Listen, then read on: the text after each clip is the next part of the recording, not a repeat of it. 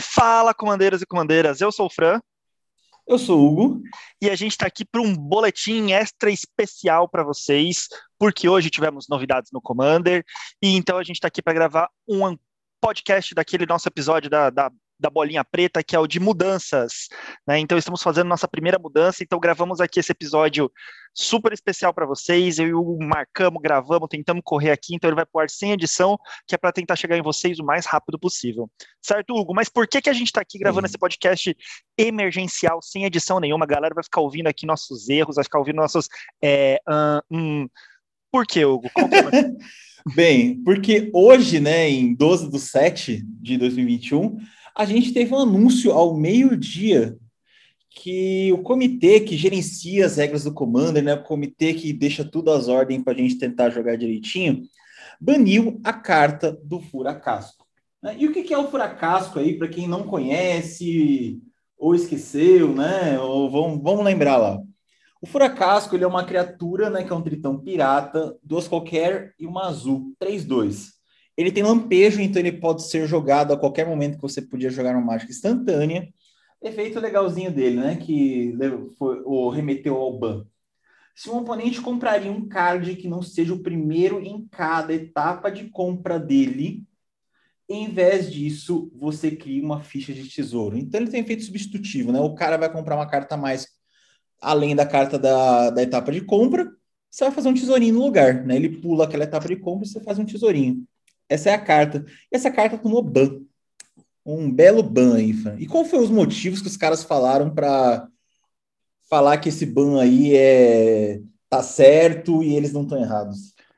Bom, segundo o comitê organizador aí do que, que gerencia as regras do, do Commander, que é, para quem não sabe, né, às vezes você é, é novo, não sabe, quem gerencia, gerencia os banimentos as regras do Commander é um comitê e não a Wizards, tá? A Wizards lança as cartas, porém, uh, esse comitê ganhou bastante notoriedade, bastante força, inclusive junto ao Wizards, tá? Então eles trabalham bastante em conjunto.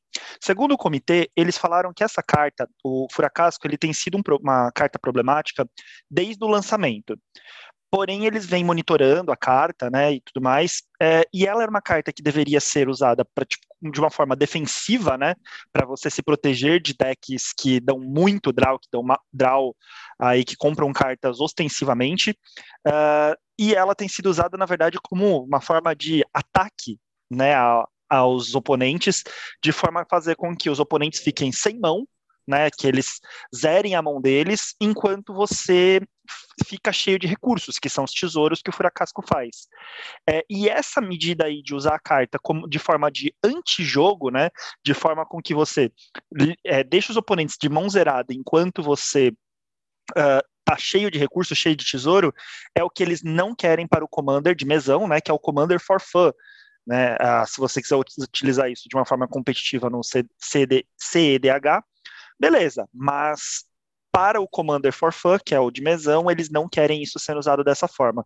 Então, na verdade, ela não foi exatamente banida por ela por si só, mas pela combinação dela com outras cartas que tornavam ela antijogo, tornavam ela, de certa forma, opressivas, né? Zerando o oponente enquanto você fica cheio de recursos. Isso aí, então, assim, é, vamos só deixar bem claro, né? Novamente, não foi por causa de defesa, porque ela é uma excelente defesa. É por causa que estavam usando ela para motivos de ataque, né? Quer dizer, se você tem as famosas Wells, né? Que é, por exemplo, Windfall, que é duas qualquer uma azul, cada jogador descarta a mão e compra a mesma quantidade que o cara que tem mais carta na mão. Quer dizer, o cara estava usando isso daí para todo mundo descartar a mão e só ele ter recurso. Ou fazer com que todo mundo compre um monte de carta, né? Tipo, um grande grupo de, de draw card, mas só ele está se aproveitando disso. Quer dizer, ele está comprando muita carta e fazendo muito tesouro. Ficou opressivo, né? Tem muito o que fazer, não. Exatamente.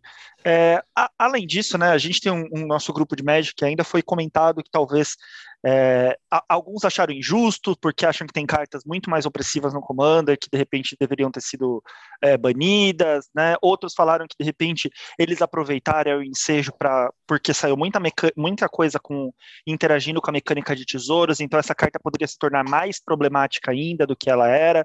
Bom, não foi o que eles falaram aí no, no, no comunicado oficial, né? No comunicado oficial eles até ressaltaram o Levold, né, que é uma outra carta que foi banida há não muito tempo, uh, como, como exemplo de o que eles não querem aí no Commander.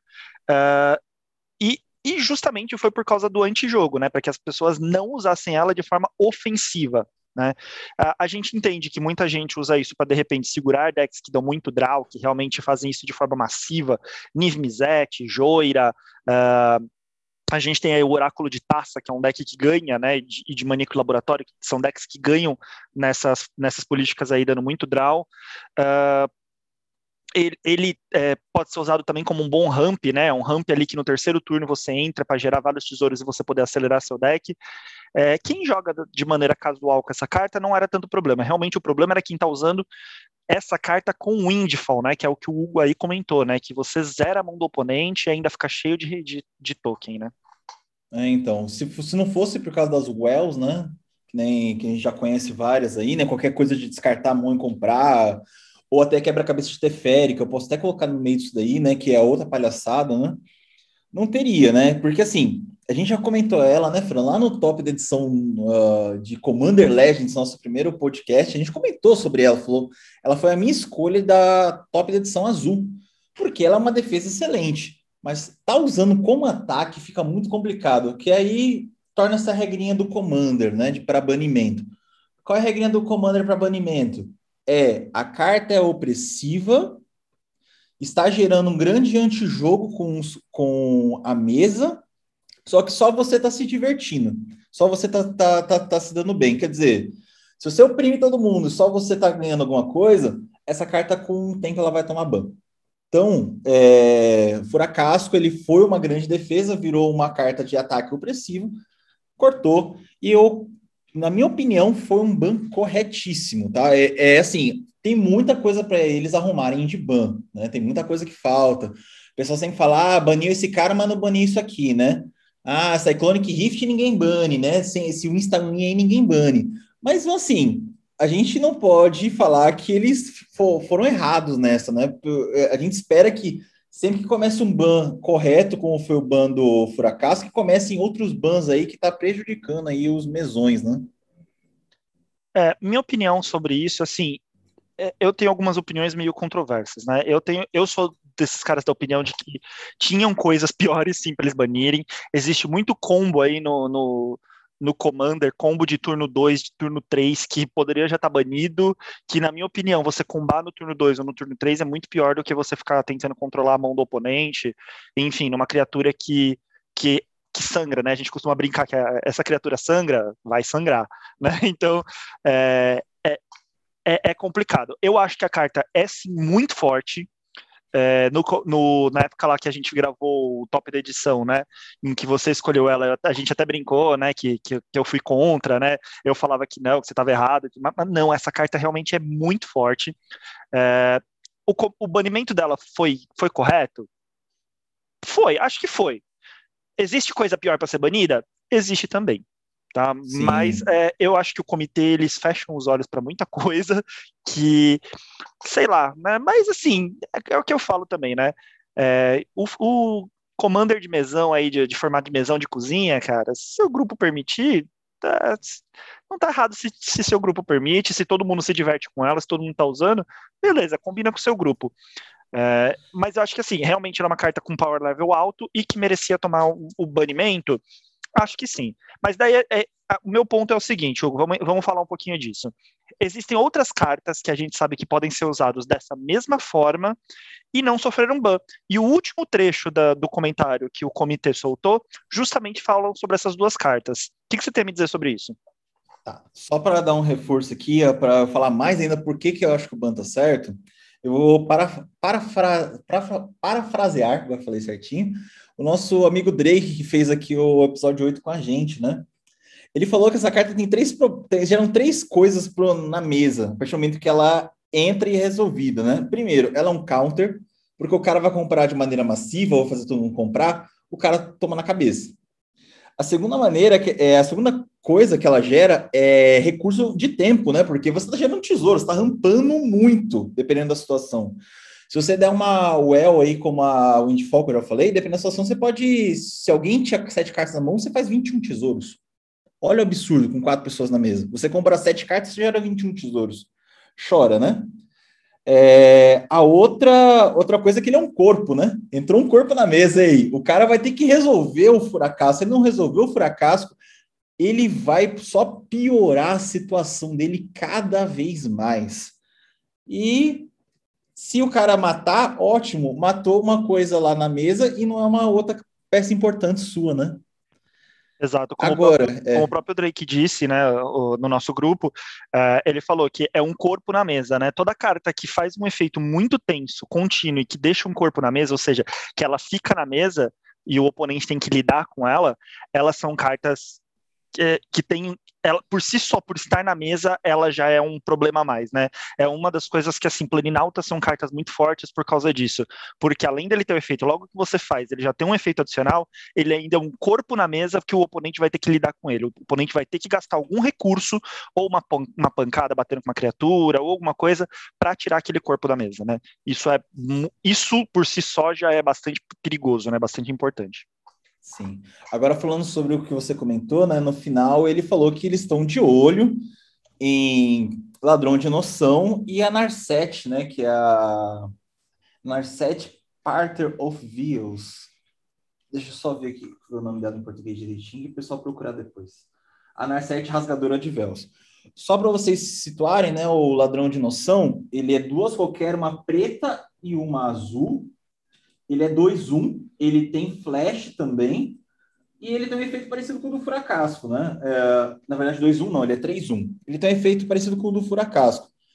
Se você, se um oponente for comprar uma carta, ele pula aquela aquela compra e você compra uma carta. Quer dizer, se o cara fosse comprar sete cartas, você que vai comprar sete cartas.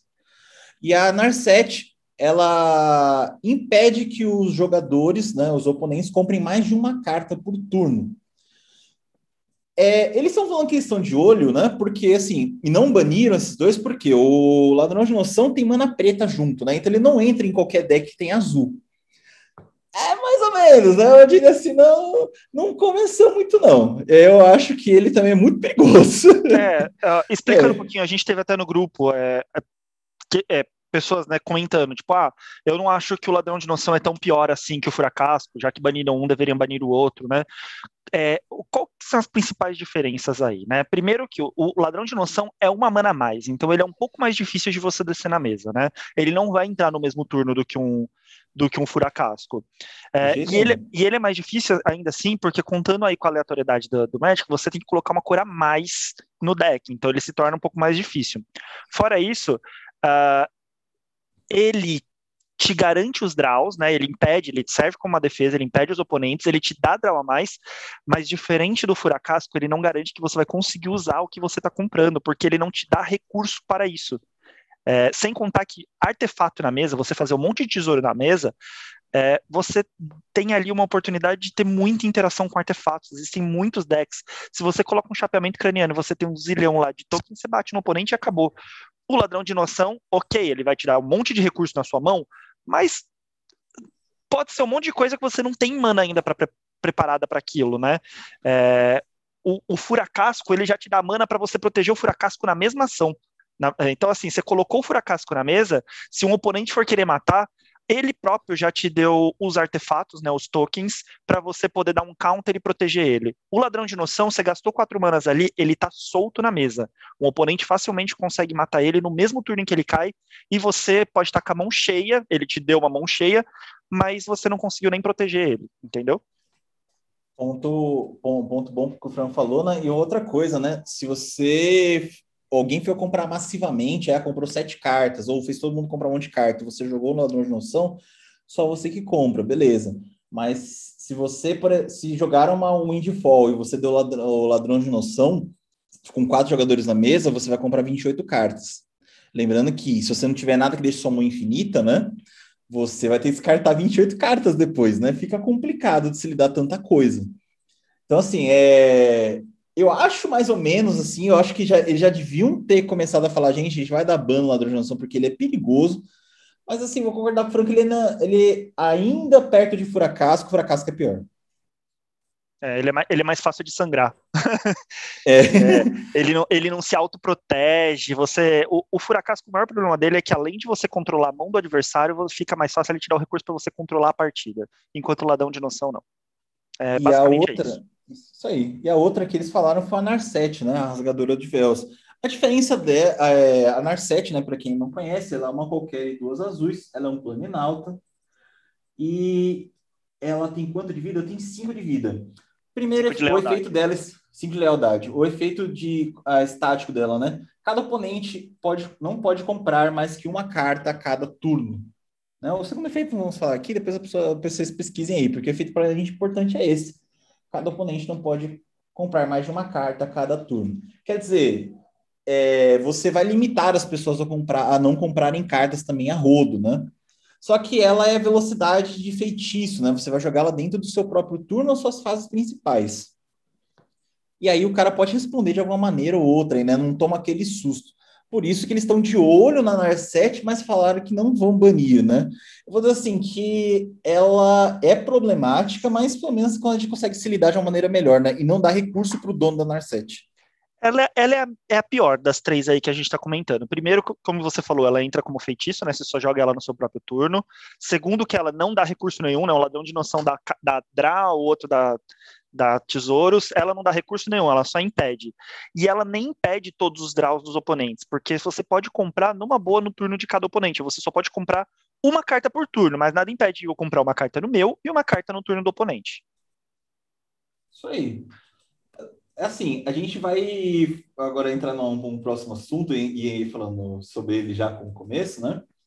Que é cartas que podem substituir aí o, o Furacasco, né? Para quem aí ficou chateado e queria alguma coisa parecida. A nossa primeira sugestão vai ser esses dois, né, Fran? Acho que não tem muito o que falar, né? Uhum. Só que vocês têm que tomar cuidado, porque eles falaram que estão de olho. Então, talvez no futuro longínquo ou no futuro próximo, vocês tenham também que substituir esses caras, tá? Exatamente. As é, outras cartas. Pode falar. É, o que eu ia falar é só que assim, e daí a gente vai, vai falar assim, depende muito de por que você usava o Furacasco no seu deck. É, a gente pode te dar sugestões diferentes de pelo que substituir, né? Isso aí. Assim, eu peguei algumas sugestões de pesquisa, né? Fiz uma pesquisinha breve aqui. E aí, como o Fran falou, vou, eu vou, eu vou para dois caminhos. O primeiro caminho é: eu não quero que os meus oponentes fiquem comprando mais do que deve.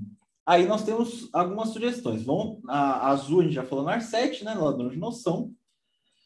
Outra sugestão aí, que é uma mágica instantânea, bem lá de coleção básica 10, aí, né?